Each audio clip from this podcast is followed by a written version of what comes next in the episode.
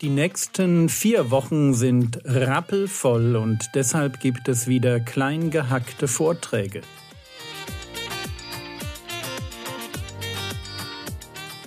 Theologie, die dich im Glauben wachsen lässt, Nachfolge praktisch, dein geistlicher Impuls für den Tag. Mein Name ist Jürgen Fischer und ihr hört die Vorträge zum Titusbrief von der Jugendpfingstfreizeit der Allgäuer Gemeinden. Lese euch das mal vor, Römer Kapitel 5, Vers 21. Damit wie die Sünde geherrscht hat im Tod, so auch die Gnade herrscht durch Gerechtigkeit zu ewigem Leben durch Jesus Christus, unseren Herrn. Gnade herrscht, das ist die Macht in meinem Leben. Und das beschreibt Paulus jetzt mit folgenden Worten. Die Gnade ist erschienen. Was macht jetzt Gnade in meinem Leben? Und unterweist uns, sie ist eine Lehrerin, damit wir was tun? Die Gottlosigkeit und die weltlichen Lüste verleugnen. Ich lebe heilig, weil die Gnade mir beibringt, Gottlosigkeit und böse Lust, die aus dem kommt, wie diese Welt tickt, zu verleugnen. Deswegen schmeiße ich Dinge aus meinem Leben raus. Und was hole ich rein? Besonnen, gerecht und gottesfürchtig zu leben. Also ich hole Besonnenheit, Gerechtigkeit und Gottesfurcht in mein Leben rein und ich schmeiße Gottlosigkeit und böse Lust raus, weil ich von der Gnade überwältigt bin. Wenn du Gnade wirklich verstehst, wenn du zutiefst begriffen hast, was es bedeutet, dass Gott für dich persönlich Rettergott geworden ist und dass du durch den Glauben Zugriff hast auf den Opfertod Jesu am Kreuz, wo er für deine Schuld bezahlt hat. Wenn du das verstanden hast, Paulus würde an anderer Stelle sagen, dann ist dein vernünftiger Gottesdienst der, dass du dein ganzes Leben Gott weißt. Und praktisch bedeutet das, ich schmeiße alles raus, Gottlosigkeit, was mit Gott nichts zu tun hat, was mich von Gott entfernt. Ich schmeiße alles raus an böser Lust, was mich von Gott wegführt. Und ich hole rein Besonnenheit. Ich denke wirklich über mein Leben nach. Ich hole rein Gerechtigkeit, auch weil der Herr Jesus sagt, trachtet aber zuerst nach dem Reich Gottes und nach seiner Gerechtigkeit. Und ich hole rein Gottesfurcht. Gottesfurcht ein gesundes Verhältnis zu Gott. Dieses Wort Gottes fürchte ich hier, das ist das Adverb zu dem Wort, was wir Gottseligkeit. Erinnert euch, Gottseligkeit ist das, was rauskommt, wenn ich das Leben eines Heiden abziehe vom Leben eines Christen. Es ist das, was ich ganz praktisch tue, um mit Gott zu leben. 1. Timotheus 4, übe dich aber zur Gottseligkeit. Hab deinen persönlichen Trainingsplan. Wenn es darum geht, Bibel zu lesen, Bibel zu studieren, gute Werke zu tun, Gemeinde voranzubringen, zu evangelisieren, zu beten. Hab einen Plan in deinem Leben. Und ich hole das rein. Warum? Weil die Gnade Gottes mich unterweist, genau so zu leben in dem jetzigen Zeitlauf. Und wir tun das, Vers 13. Und was jetzt kommt, beschreibt, warum wir oder was unser Leben in dieser Welt eigentlich erträglich macht. Und erträglich macht dieses Leben Hoffnung, indem wir die glückselige Hoffnung und Erscheinung der Herrlichkeit unseres großen Gottes und Heilandes Jesus Christus erwarten. Wir sind Menschen mit einer Erwartung. Wir können jeden Morgen aufwachen und uns denken, schauen wir mal, ob das der letzte Tag meines Lebens ist. Und nicht, weil ich eine Krebsdiagnose kriege. Das kann auch sein sondern weil der Herr Jesus wiederkommt. Wir haben eine tatsächlich glückselige Hoffnung. Glückselig, weil sie ihren Ursprung in Gott hat. Wir haben eine Hoffnung und hier steht jetzt, dass man eine Hoffnung erwartet. Das kann man natürlich nicht. Das ist sprachlich, ist das Unsinn. Man kann eine Hoffnung nicht erwarten. Das, ja, das geht einfach nicht. Und deswegen merkt ihr, was haben wir hier vorliegen? Fremdwort von gestern? Metonymie. Genau. Metonymie war dieses, wo ich ein Wort für ein anderes verwende, was in einem ursächlichen Zusammenhang dazu steht. Hier erwartet man nicht Hoffnung, sondern man erwartet die Erfüllung der Hoffnung aber es wird reduziert mit auf das Wort Hoffnung. Ich erwarte also die Erfüllung meiner Hoffnungen. Was ist das? Die Erscheinung der Herrlichkeit unseres großen Gottes und Heilandes Jesus Christus.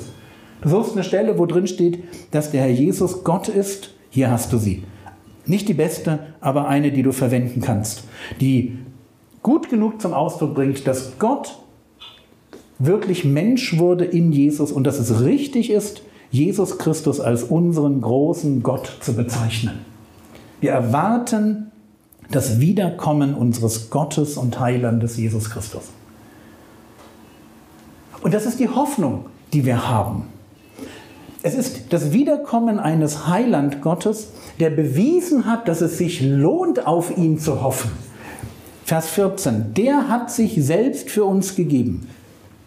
Ja, warum? Was war das Ziel dahinter? Warum macht Gott das? Ich meine, wir machen ihm doch nur Stress. Das ist ja kein Plus, dass ich im Reich Gottes bin. Also für Gott. Da war doch nur Mühe. Warum? Der hat sich selbst für uns gegeben, damit er uns loskaufte von aller Gesetzlosigkeit. Okay, er hat einen Preis bezahlt und er hat gleichzeitig mehr getan. Er hat uns nicht nur losgekauft, sondern er hat auch Gesetzlosigkeit als Macht in unserem Leben, die Macht der Sünde gebrochen. Wir sind wirklich raus aus einem Reich des Todes, aus einem Reich der Finsternis, hinein in sein Reich versetzt. Wir gehören jetzt zu ihm und sich ein Eigentumsvolk reinigte. Ha! Schön, oder? Wir sind ein Eigentumsvolk. Wir gehören Gott. Also irgendwie, warum auch immer, und fragt mich bitte nicht, das ist keine Frage, die die Fragebox darf, weil ich habe keine Antwort darauf. Irgendwann denkt sich Gott, es wäre cool, wenn wir ein Eigentumsvolk hätten. Ja, da sagt der Vater zum Sohn vielleicht, das wäre doch cool, wenn wir uns so ein Eigentumsvolk besorgen. So Leute, die einfach so voll von uns begeistert sind. Leute, die ein, durch eine Sache, die ganz unterschiedlich sind, aber eine Sache vereinigt diese Leute, die, die sind so richtig Bananas for Jesus. So richtig Vollgas für Gott. Die sind so richtig Feuer und Flamme verliebt in Gott. Das ist das, was die vereinigt. Das ist das, was dieses Volk quasi zu einer Größe macht.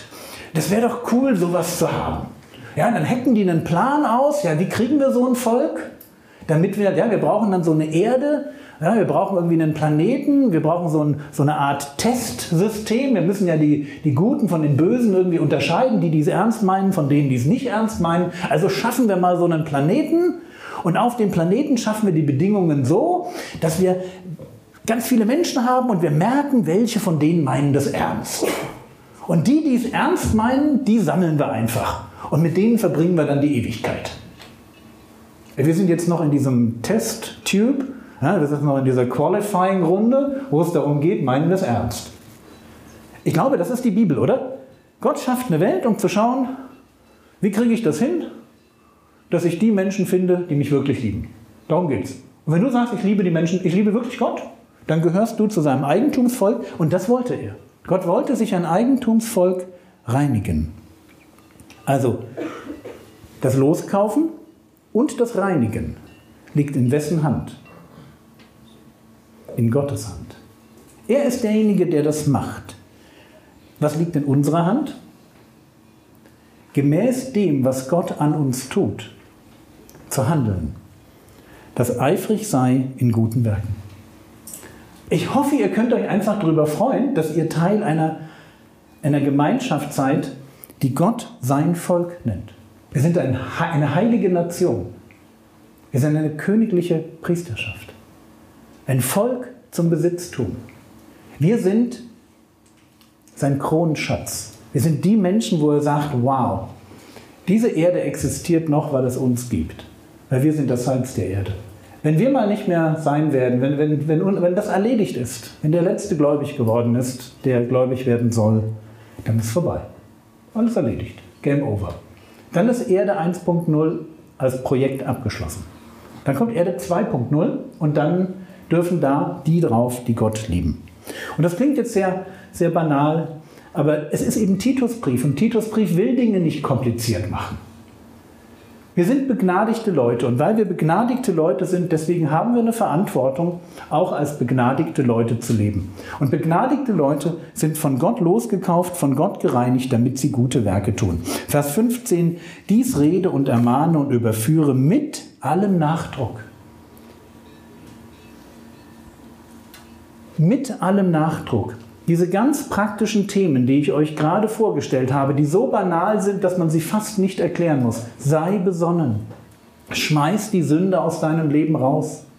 Lerne es, deine Frau oder deinen Mann zu lieben. Lerne es, deine Kinder zu lieben.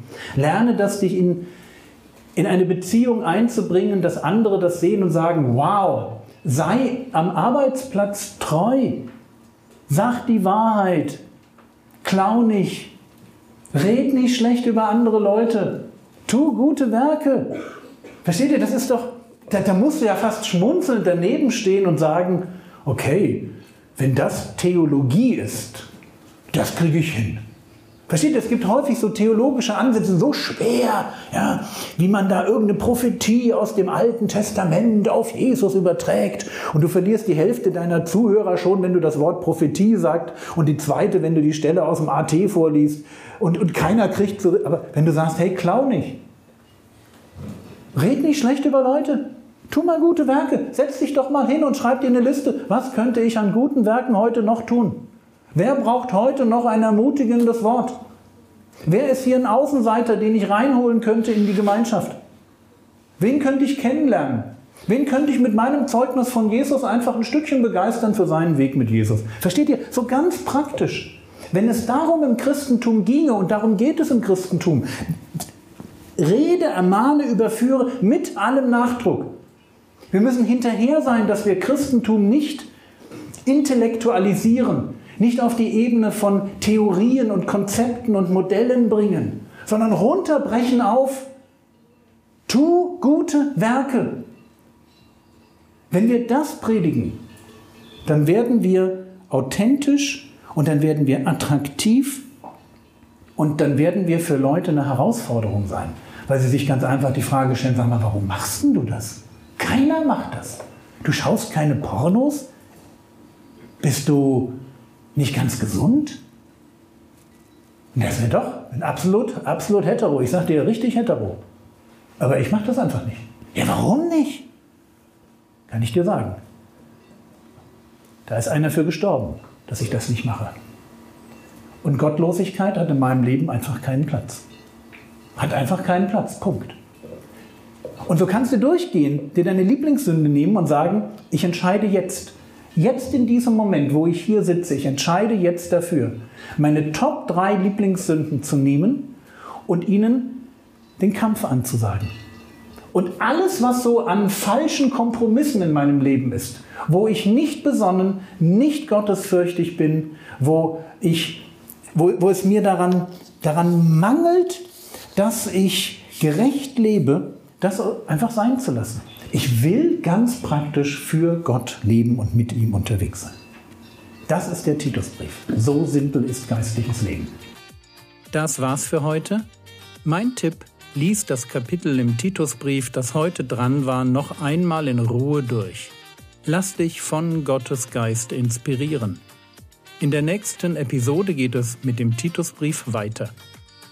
Der Herr segne dich, erfahre seine Gnade und lebe in seinem Frieden. Amen.